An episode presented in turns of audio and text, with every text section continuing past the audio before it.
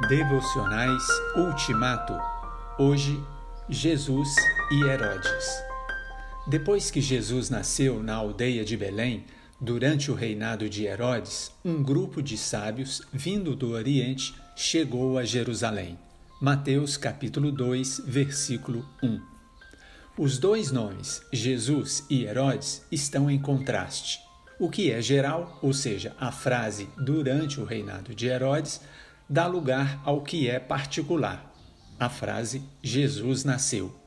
O que está em foco é a condição de rei. O governo é personalizado. Geografia e política entram no simples cenário enquanto Jesus está no centro de toda a história.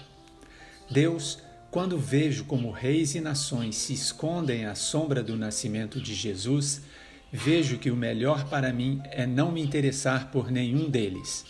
Não será desenterrando Belém, nem analisando Herodes, mas adorando-te que minha vida encontrará seu centro e propósito.